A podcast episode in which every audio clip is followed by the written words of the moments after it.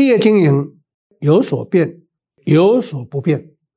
Hello，欢迎大家收听《经营难不难》这么一个 Podcast 的节目。那本节目主要分享是经营管理上的实务跟观点。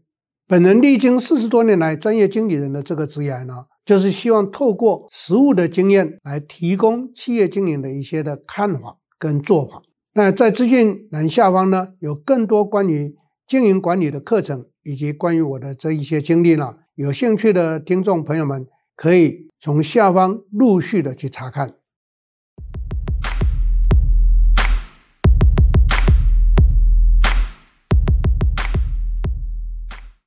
欢迎在座各位再一次的收听我们 Podcast 的时间。今天要跟各位来谈的这个主题呢，是从公元两千年之后，台湾变成为非常重要的一个创业潮的时代。OK，我在很多课程上都跟学员谈到，那也因为从公元两千年之后，台湾的创业潮、年轻的创业潮产生了，就影响到台湾的什么？影响到台湾的劳动市场的变化。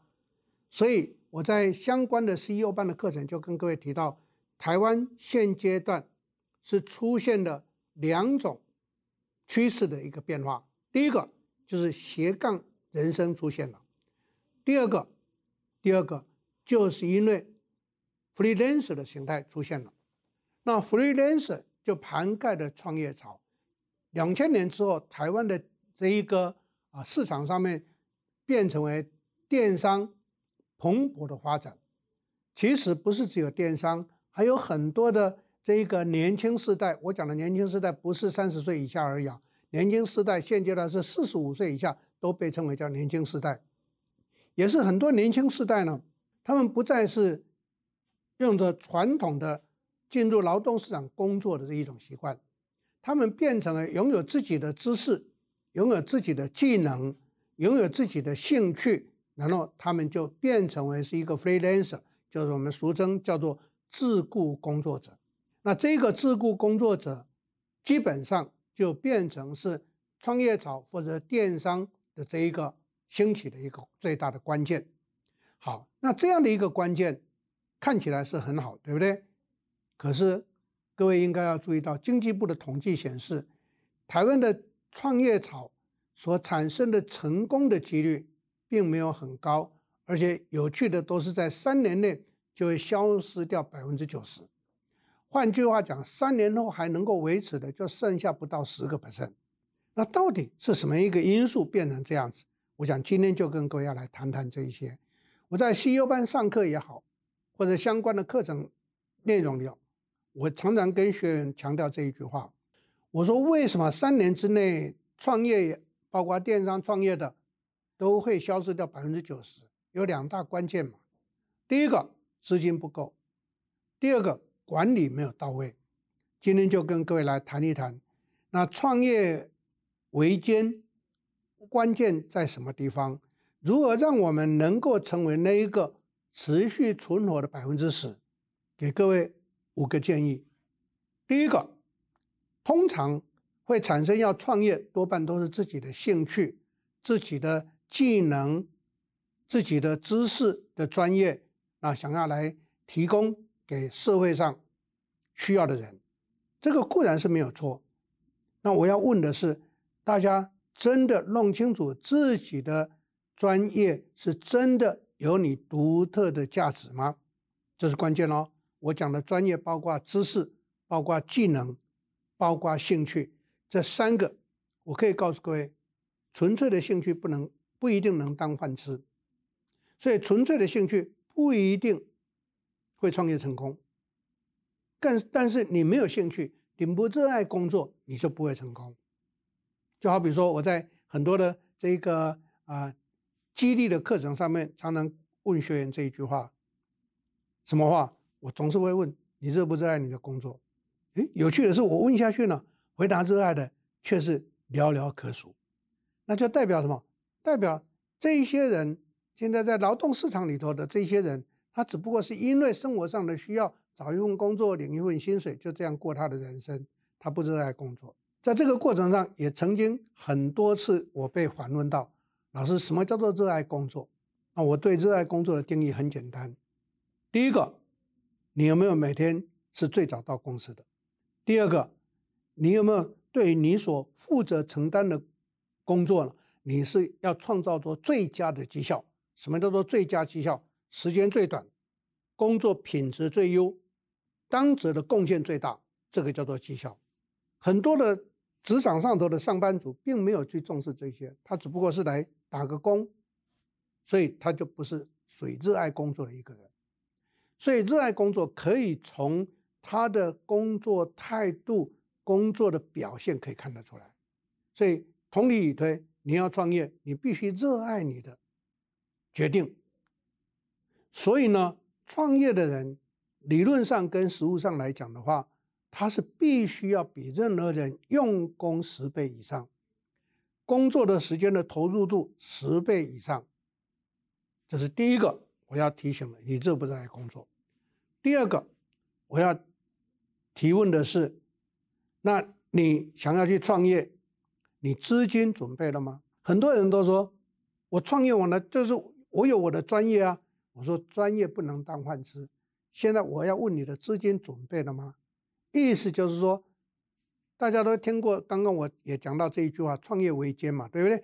为什么自古以来都会告诉我们创业维艰？这是第二个。关键我要提醒的，当你要创业的时候，我可以告诉大家，你前三个月就要假设不会有一块钱的收入，那你如何活过三个月到六个月，这是非常重要的。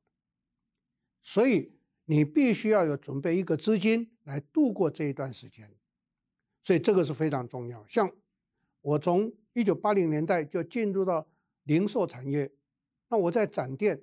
通通都是一个准则。开办会要算三个月的开销，就假设三个月我的门店柜都没有收入，我这个门店柜还能够活下去三个月。三个月后，他就必须要进入到赚钱的情况。六个月要能够损益平衡，第七个月开始要获利赚钱。这是我在经营零售流通产业的基本准则。同理以推。我在做任何的事业也是一样啊，各位朋友们想一下，如果我去搞制造，那我是不是要有厂房设备？厂房设备哦，再来我要雇佣人哦，这些都是需要资金的。所以创业不是大家的一一头热就可以去创业。可能说老师，那我就不去搞制造业，我去搞买卖业也是一样啊。买卖你可以自己一个人。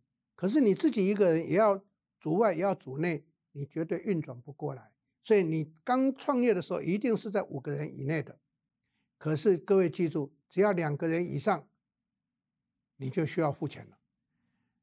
你即使玩买卖业，你还是要有一个场地，对不对？你还是要去做公司的登记，你就要有收入。请问各位，你的兴趣会再带给你收入吗？不一定。你的专业一定会带给创造你的收入吗？不一定，所以你要懂得去经营嘛，对不对？所以第二个重点，你的资金，资金是让你能够维持六个月活下去的基本要件，所以钱很重要，这个叫资本。第三个关键重点就来了，好，我们创业呢，也拥有自己的专业的优知识、专业的技能、专业的兴趣，所以你可以非常的投入，但是。第三个重点就来了，你的市场，你要进入到什么样的市场？你的最主要的 TA 是谁？你有没有去想清楚？所以光是创业一头热，不一定会成功的关键就是他搞不清楚，他要去跟他要去经营什么样的市场，他的经营对象是谁？不能够随波逐流嘛，对不对？不能够看到什么去做什么。所以你必须在创业之前要先去思考，我如何。去做什么样的市场？我如何去 approach 我的主题这第三个要件。第四个要件，那就是当我开始创业下来，前面的三个也都具备了，我开始有市场了，各位就了解，当我的订单进来，业绩增加来的时候，是不是就要去 run 一个公司？哪怕是一个微型企业，十个人以下叫做微型企业，哪怕是一个微型企业，你也要雇佣人啊，对不对？那雇佣人的时候，你是不是就要进入到所谓的经营管理的重视？台湾创业失败的关键，其中一个因素就是管理不到位。通常创业的那一个人很厉害，可是光一个人厉害没有用啊。就是我在上课常常也哎举这么一个历史故事嘛。各位都知道，清朝的时候，康熙顺治从关外进入到关内，所以清朝开国的第一个皇帝就是康熙，第二个皇帝就雍正。可是雍正很年轻就往生了。第三个皇帝是乾隆，这是我常常开玩笑讲乾隆，大家把他美化了。乾隆其实乾隆是阿霞，台湾话的阿霞叫什么？败家子。清朝的败亡是在乾隆手上把国库花光，可是乾隆接手的时候国库是充裕的，谁让国库充裕？雍正。可是雍正很年轻就往生了，为什么？他是过劳死。为什么雍正是过劳死？在座各位或许知道，也或许不知道。今天跟各位简单讲这个故事。雍正是非常作者，每一个作者都亲自批阅。他连当年台湾的这个莲雾呢进贡到北京城的时候，他都要看这个奏折。他作者竟然还批这个奏折，说不需要贡献这么多，够吃就好。我心里面想：天哪，皇帝管这个，皇帝只要管吃就好，他管那么多。但是雍正在管这个，所以他会过劳死。雍正工作常常工作到半夜两三点，他早上八点以前又要临朝了，所以雍正是这样往生的。好，我特别举他的例子是让各位了解，创业者也会有这种现象哦。所以你一个人厉害没有用啊，你必须当你的企业。有收入的时候，就要有正常的 operation，正常的运作嘛，对不对？你这个运作就需要有团队啊。好，那你如何去凝聚这个团队？是不是就在经营管理上，你就要去做组织的规划，做管理的追踪，做目标工作的设定？所以第三个重点是你的团队在哪里？啊，所以我们就很清楚知道，第一，第一热爱工作，第二个资金，第三个目标。第四个，你的团队的建立，对不对？好，那这个团队的建立，就是在座各位必须去思考。第五个，那就是很重要的，通通都有了以后，你必须去做经营的追求。什么叫经营追求？赚钱。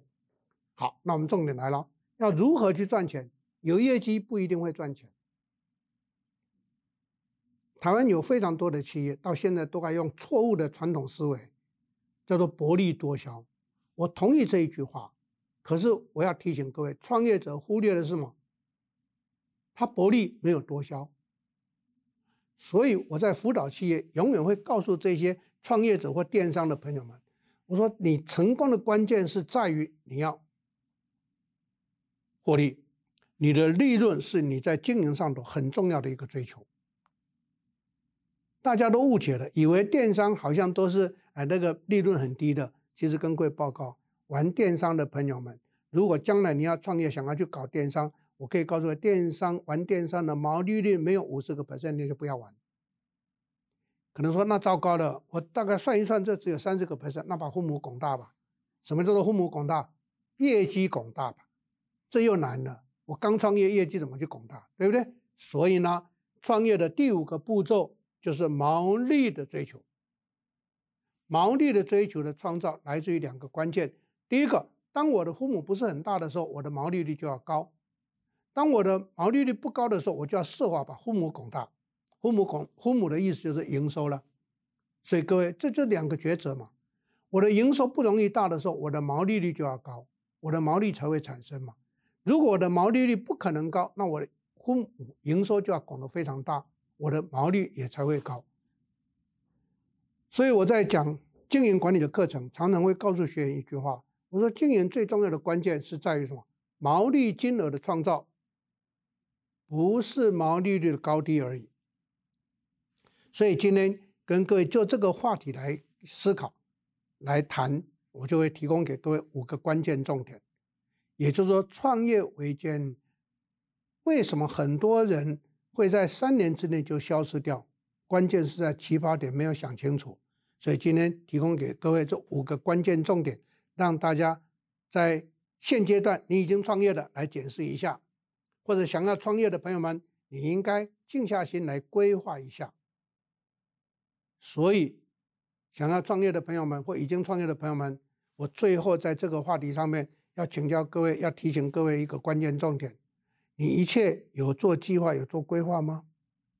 你要创业，你要去做你的事业发展的规划，你事业经营的计划跟规划，而不是随波逐流的依照你的兴趣想到哪里走到哪里。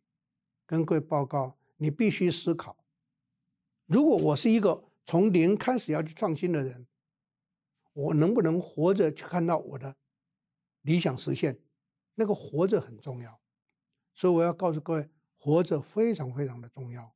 那如何活下去，就是今天我跟各位分享的这五大重点，希望能够带给大家一些的建议，跟一些的经营或者一些的创业上头的思考，能够带给各位的帮助，是我最大的一个期许。这也是我当年要走到这一条路的时候，我就很清楚知道，大家都知道我喜欢教书，大家都知道我喜欢教书之外。我立志不创业，那怎么办？我就走上专业总经理这一条路，那就代表我要如何创造我的价值，人家才会找我嘛，对不对？同理以推，你要创业，简单的归纳就是，请问你的价值在哪里？各位不要以为价值就知识，就我的劳动力，就我的专业技能，或者是我的兴趣，那只是一部分的价值。价值是在你如何让社会上去看到你，那个是很重要的价值。那个叫做行销价值，所以今天这个话题，我就用这样的方式跟大家做一个分享，做一个报告，鼓励大家，当你要创业，或者当你已经创业了，在三年之内的朋友们，静下心想一下，我刚刚讲的五大重点，你有没有去想过？有没有规划过？有没有把它好好的整理出来？你的经营计划书，如果有，我可以跟各位打包票。你三年后还会存在，如果没有，那你就要非常小心。你三年之内会不会是随波逐流的消失？当然，我希望各位不会消失，都要成功嘛，对不对？这才是我们跟各位报告跟分享的关键所在嘛。我希望在这一个 podcast 的时间里面呢，能够带给在座各位有更好的成长跟发展、生存跟获利的机会。今天的这个主题就报告到这里，谢谢大家，谢谢。